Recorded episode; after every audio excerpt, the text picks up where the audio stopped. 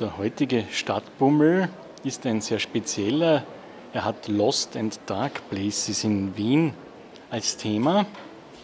Dazu mache ich mich mit Frau Sophie Reier auf den Weg, denn sie hat gemeinsam mit einem Kollegen ein interessantes Taschenbuch herausgebracht, das sich eben mit diesen Orten beschäftigt.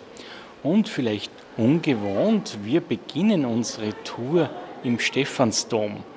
Was hat der Stephansdom mit Lost and Dark Places zu tun, Frau Reier? Ja, also angeblich war der Teufel äh, beim Bau beteiligt. Das ist ja schon mal so eine Geschichte, die ein bisschen so was Dunkles hat. Und zwar geht die Sage nämlich so, dass der Hans Buchsbaum, der Architekt war für den Stephansdom, sehr verliebt war in die Tochter seines Chefs und dann, um den Stephansdom möglichst gut fertig zu machen, den Teufel gebeten hat, ihm zu helfen, weil er wollte einfach der Tochter imponieren. Diese Tochter hieß fatalerweise Maria und ähm, es war so, dass der Teufel dann gemeint hat, ja, ähm, ich gehe den Bund mit dir ein, äh, lieber Hans Buchsbaum, aber du darfst, während du am Stephansdom baust, keinen Namen eines Heiligen aussprechen.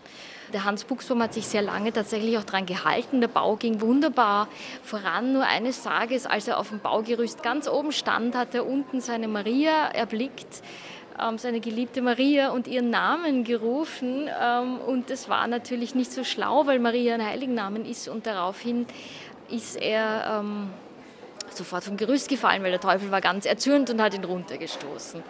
Und das Spannende ist historisch gesehen, dass tatsächlich der Bau dann lange unvollendet blieb. Ja? Also wir haben 1515 wurden die Steinmauern vollendet. Es dauerte aber dann tatsächlich bis 1578, bis man den Bau dann wirklich abgeschlossen hat. Ähm, also da war so ein Gap. Vielleicht ist das diese, diese dunkle Energie des Teufels, die da sozusagen 50 Jahre einfach als Nimbus sich äh, um den Stephansdom gelegt hat, munkelt man. Sie werden uns ja noch einiges verraten zu diesen Lost and Dark Places, Frau Reier. Grundsätzlich, wie ist denn diese Idee entstanden für dieses Buch und für dieses Thema? Ähm, also ich habe mich sehr lang, sehr viel mit Sagen äh, beschäftigt, weil ich selbst auch Dichterin, Erzählerin bin und dieser archetypische Kern mich wahnsinnig interessiert hat und ähm, habe dann auch ein Buch gemacht über 111 Wiener Orte und ihre Sagen und Legenden. Und da ist mir einfach aufgefallen, dass da noch so viel Luft ist und noch so viel Raum für neue Stoffe, für gegenwärtigere Dinge. Also alles, was auch mit dem Zweiten Weltkrieg zu tun hat, diese ganze Dunkelheit und diese ganze Zertrümmerung auch, die dann noch in der Stadt hängt. Und da habe ich versucht, sozusagen ausgehend von diesen Sagen auch noch diese Spur zu verfolgen in die Gegenwart hinein und dann noch einfach ein zweites Buch zu machen. Der Stephansdom bietet ja noch einen anderen Lost and Dark Place? Jawohl, das sind die Katakomben. Also ich habe zu den Katakomben eine ganz intensive Beziehung, weil ich weiß, ich war ich glaube, sieben oder acht Jahre alt. Äh, da haben wir die mit der Schule besucht. Und da waren natürlich, also ich habe sowas nie davor gesehen. Ich bin reingekommen und da waren einfach Berge von Knochen und da war irgendwie dann alles drin. Also von einem sehr frechen Kollegen von mir, der sofort Witze gemacht hat, bis Mädchen, die irgendwie zum Weinen angefangen haben und rausgerannt sind. Äh, und mich hat das aber wahnsinnig fasziniert, muss ich sagen. Also auch diese ganzen alten Urnen, wo dann von Bischöfen irgendwie noch die Asche drin ist ist. Und es ist ja ein, ein riesen Areal, also das ja nicht aufhört. Also so viele ähm, Schädel und Knochen auf einem Haufen findet man ja selten. Und das hat mich damals schon enorm fasziniert als kleines Kind. Und ich bin immer wieder dann da auch hin und habe mir das angeschaut. Ja, weil ich faszinierend finde, wie lange sich auch Dinge erhalten. Ich denke, es ist Zeit, uns einmal zu erholen von diesem Thema. Sie haben sich ja durchaus musikalisch etwas überlegt. Vielleicht, weil jetzt auch schon Herbst ist, werden wir einmal in die vier Jahreszeiten hineinhören von Vivaldi und natürlich in den Herbst. Mhm.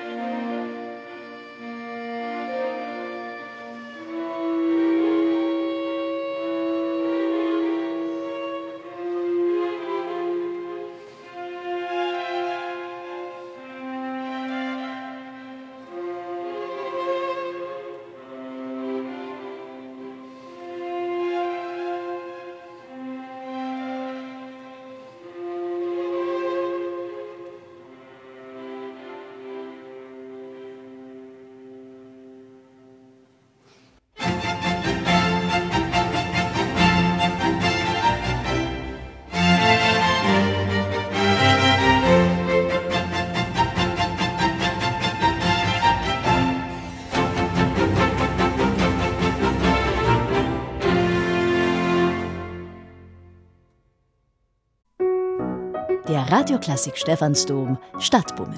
Stefan Hauser unterwegs in Wien und Österreich. Heute unterwegs in Wiens Innenstadt mit Frau Sophie Reier. Wir haben schon einiges erfahren über das Buch Lost and Dark Places in Wien. Frau Reier, wir wollen Sie natürlich ein wenig kennenlernen. Sie stammen aus Wien, haben auch schon als junges Mädchen viel hier von der Stadt wahrgenommen, vermutlich. Ja, ich stamme aus Wien, bin auch immer wieder gern zurückgekehrt. Also besonders fasziniert haben mich schon als kleines Kind die Sagen in Wien, vor allem auch die des Basilisken, der ja eh auch prominent im Buch vertreten ist. Ähm, das hat mich, also dieser Hahn mit dem Krötengesicht und dem Krönlein, das hat mich schon irgendwie als Siebenjährige wahnsinnig fasziniert bin in der Stadt allerdings jetzt als Kind jetzt nicht so wahnsinnig viel rumgekommen, weil ich eine sehr sensible Mutter habe. Das heißt, es waren immer so dieselben Plätze, die ich immer wieder aufgesucht habe. Aber gerade diese Lost Places, die habe ich mir erst dann so während dem Studium auch erarbeitet. Und auch diese abgelegenen äh, Dinge und diese Ruinen, die haben mich aber auch immer sehr interessiert. Auch genauso wie Friedhöfe, weil ich war immer ein großer Vampir-Fan, schon als Kind. Also Friedhöfe fand ich, äh, fand ich schon sehr früh faszinierend und auch diese alten Energien.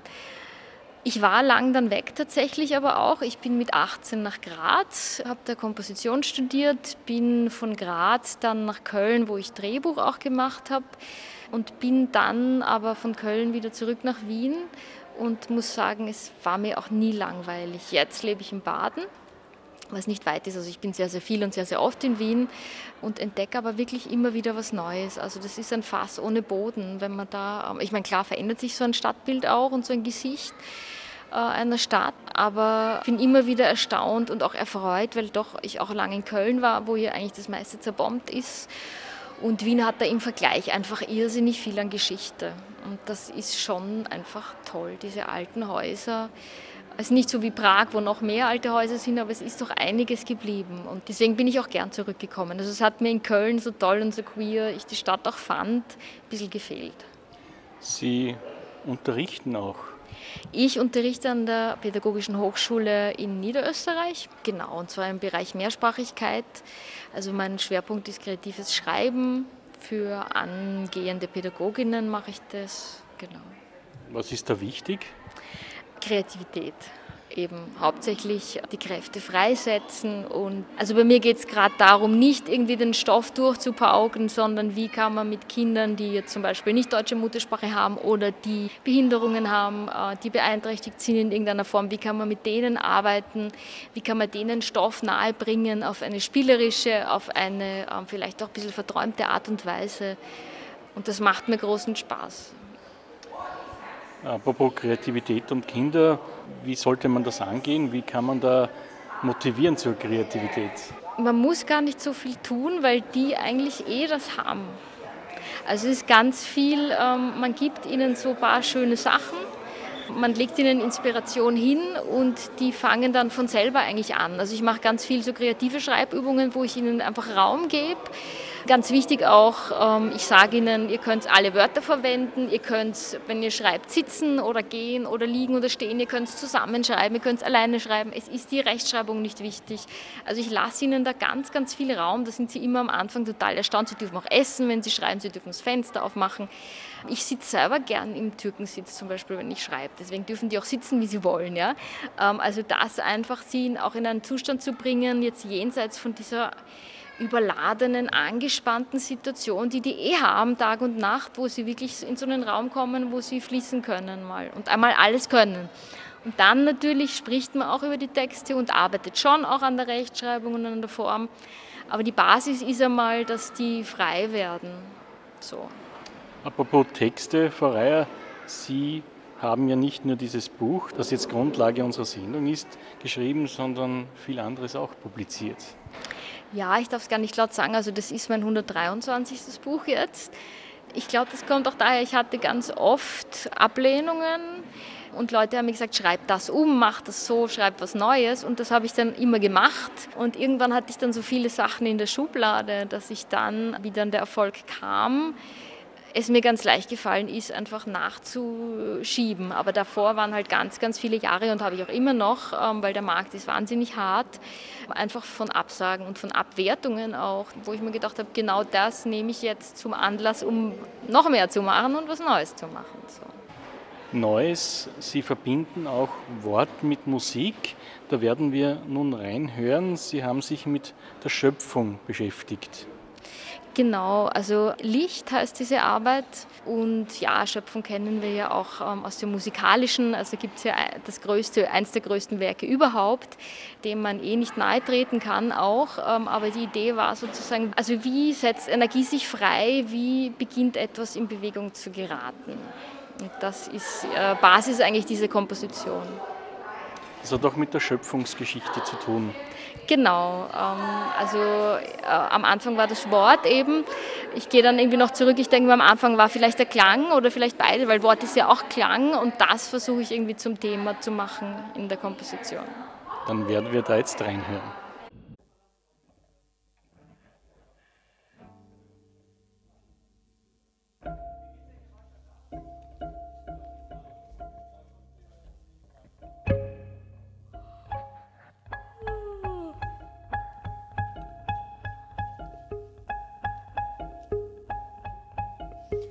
dun dun dun dun dun dun dun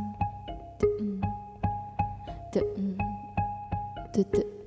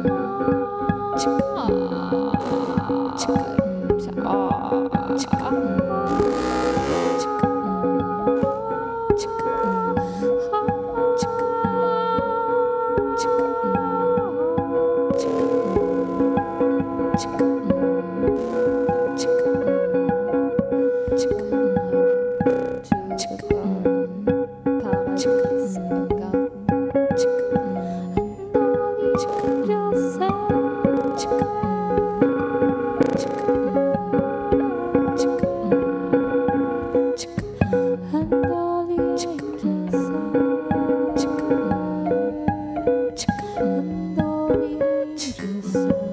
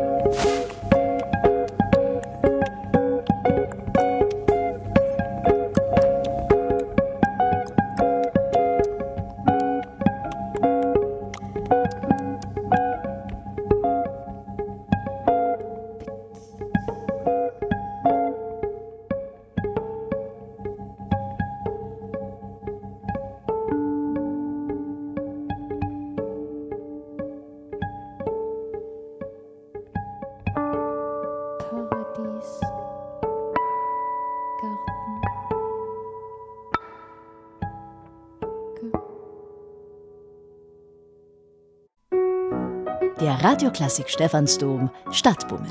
Stefan Hauser unterwegs in Wien und Österreich. Heute beim Stadtbummel unterwegs mit Frau Sophie Reier. Wir begeben uns an einige Schauplätze des Buches Lost and Dark Places in Wien, das Sophie Reier mit Stefan Schweigert verfasst hat. Es geht um 33 vergessene, verlassene und unheimliche Orte. Das Buch ist im Bruckmann Verlag erschienen und kostet 24 Euro.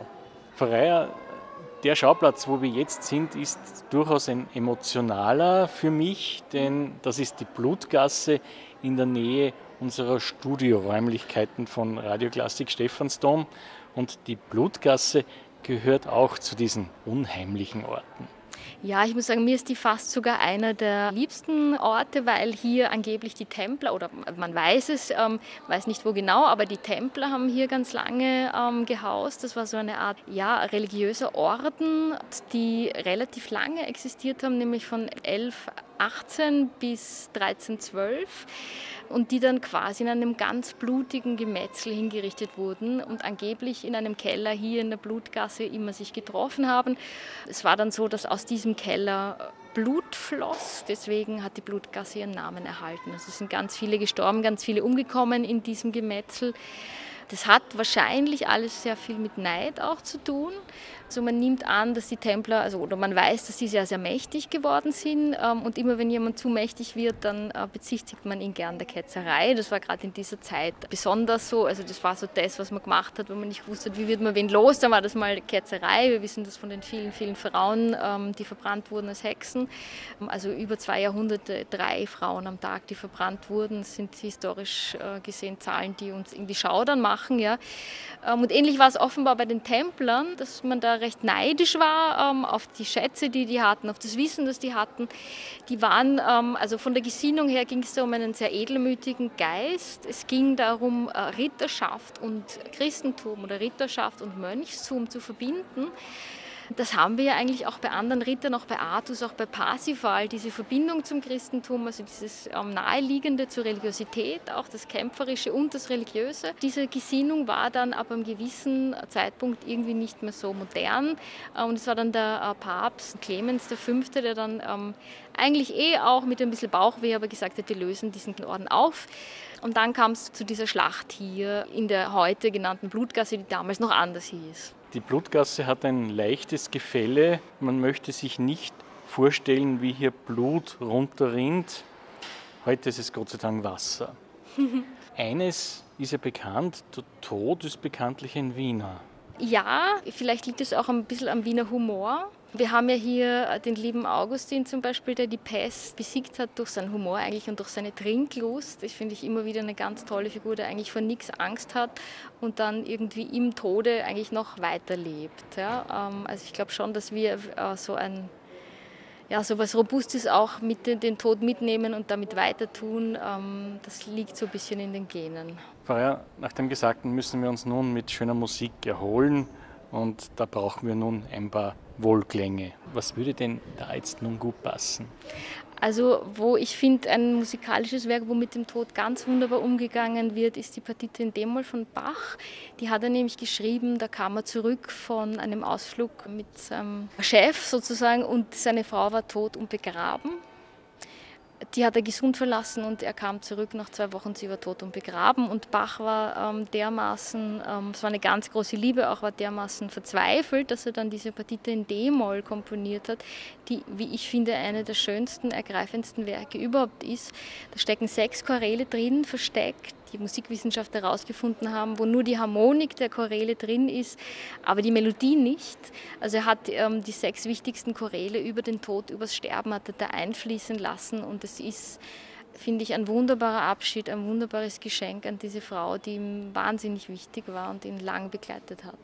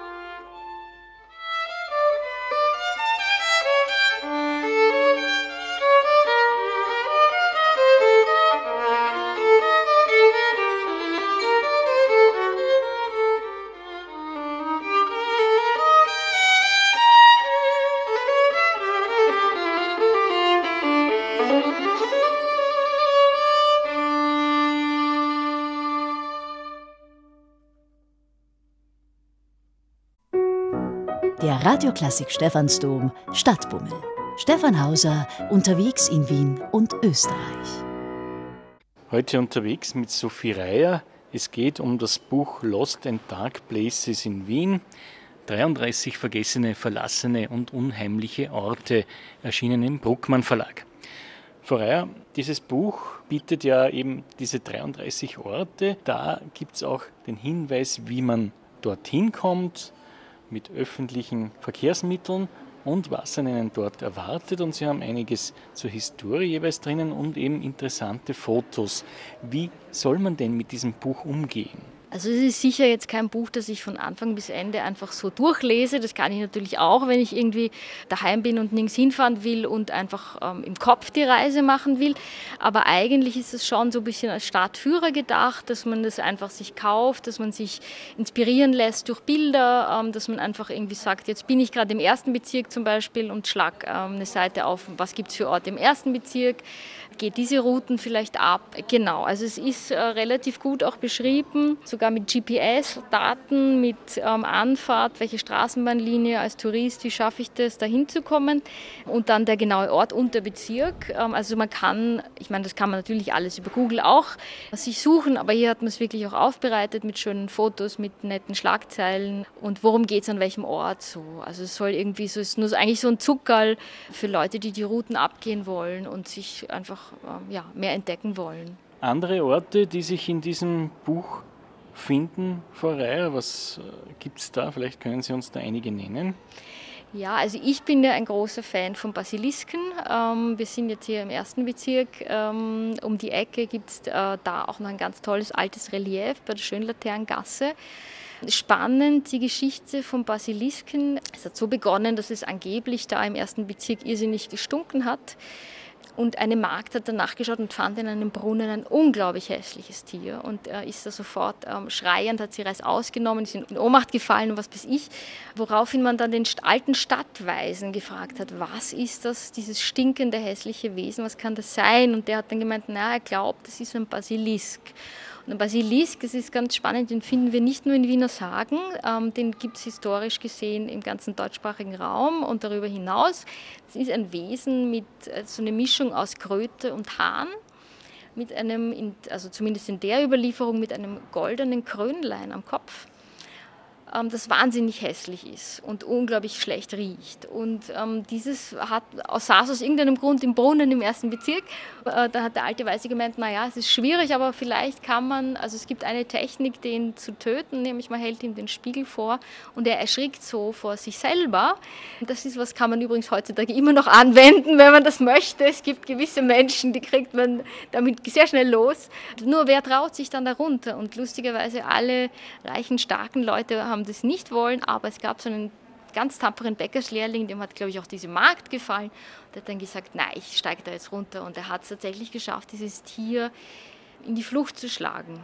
Was beim Basilisken spannend ist, wir finden ihn immer noch heute, nicht nur im Relief da in der Schönlaterngasse, sondern wir haben ihn auch am 10-Euro-Schein. Äh, was die wenigsten wissen, äh, wissen, dass das ähm, ein Basilisk ist, aber wenn man genau hinschaut, dann entdeckt man ihn da. Also dürfte immer noch wichtig sein in irgendeiner Art und Weise. Und spannend ist, dass viel später der Geologe Eduard Sauers entdeckt hat, es gab in der Zeit, aus der diese Sage stammt, tatsächlich Gase in der Stadt, unterirdische Gase, die stinkend waren, die offenbar durch die Brunnen irgendwie hochgestiegen sind, die vielleicht auch benebelt haben Leute, sodass Halluzinationen gekriegt haben und dass so eine Magd in ihrem Wahn äh, einfach diese Gase eingeatmet, ähm, äh, halluziniert hat und dieses Tier gesehen hat, ist relativ plausibel. Also das finde ich sehr spannend. Bei unserem heutigen Stadtbummel haben Sie viel über Lost and Dark Places in Wien erfahren von der Co-Autorin Sophie Reier mit dem gleichnamigen Buch erschienen bei Bruckmann.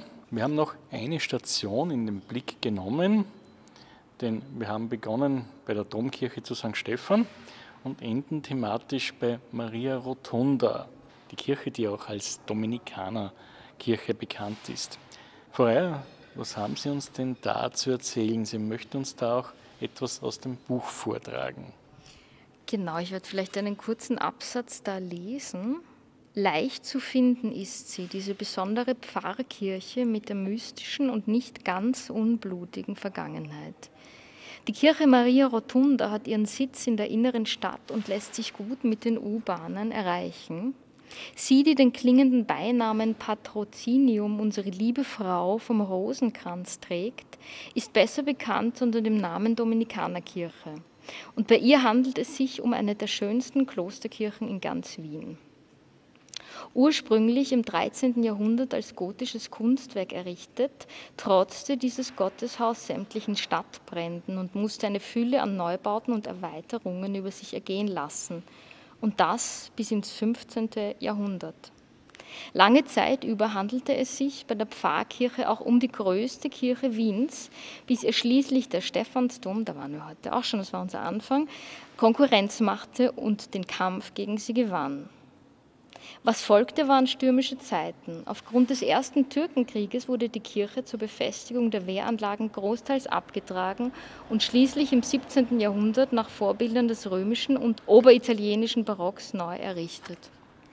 Das Wunderbare ist, man kann von der Historie in die Gegenwart den Bogen spannen, denn Maria Rotunda ist erst seit wenigen Wochen von den Gerüsten befreit. Es gab eine große Renovierung. Damit natürlich haben sie uns jetzt neugierig gemacht, Maria Rotunda zu besuchen, aber natürlich auch die anderen Schauplätze, die in Wien fesselnd sind und zum Besuch einladen. Ich möchte vielleicht noch einige erwähnen.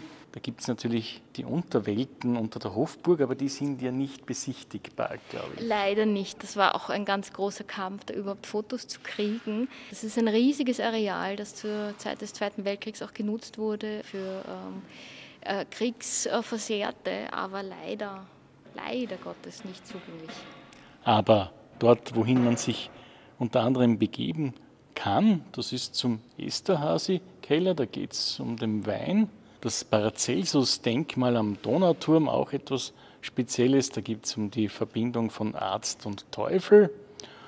Ja, und Teufel kommt öfter vor in, in vielen Geschichten. Apropos Teufel, wer gerne wandert jetzt im Herbst, dem sei der Hermannskogel empfohlen. Da lautet die Geschichte von teuflischen Nonnen und bösen Drachen. Frau Reier, ich sage danke, dass Sie uns heute akustisch begleitet haben. Wir gleiten diese Sendung noch aus mit einem Klassiker. Genau, jetzt kommt noch Beethovens siebte Symphonie.